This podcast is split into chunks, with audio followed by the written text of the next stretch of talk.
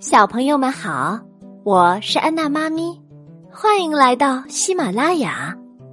今天给大家讲的故事是《一千零一夜之乌鸦喝水》。有一年夏天，天气特别炎热，很多天没有下过雨了。火热的太阳晒呀晒呀，小河、池塘。里面的水都晒干了，人们只好从井里打水喝。一只乌鸦口渴了，可到处也找不到水。他看到人们常常到井边去打水，于是就向井边飞去。正好井边放着一个玻璃瓶，里面还有小半瓶的水。乌鸦多高兴呀！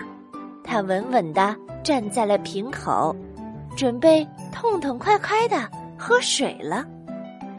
可是瓶子太深，水又太浅了，乌鸦伸长了脖子，还是喝不着水。这可怎么办呢？乌鸦想把玻璃瓶给撞倒，这样就可以喝到水了。可是瓶子太重，乌鸦撞了好几次，瓶子一点儿都没动。面前就有水，可就是喝不着。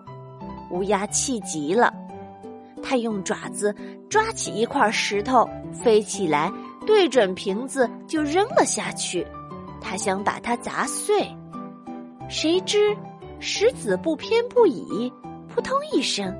掉进了瓶子里，乌鸦连忙飞下来看一看，瓶子一点儿都没破。可是聪明的乌鸦却发现了一个喝到水的好办法，因为他发现，当石子落到瓶子里的时候，好像这水呀比刚才高了一点儿。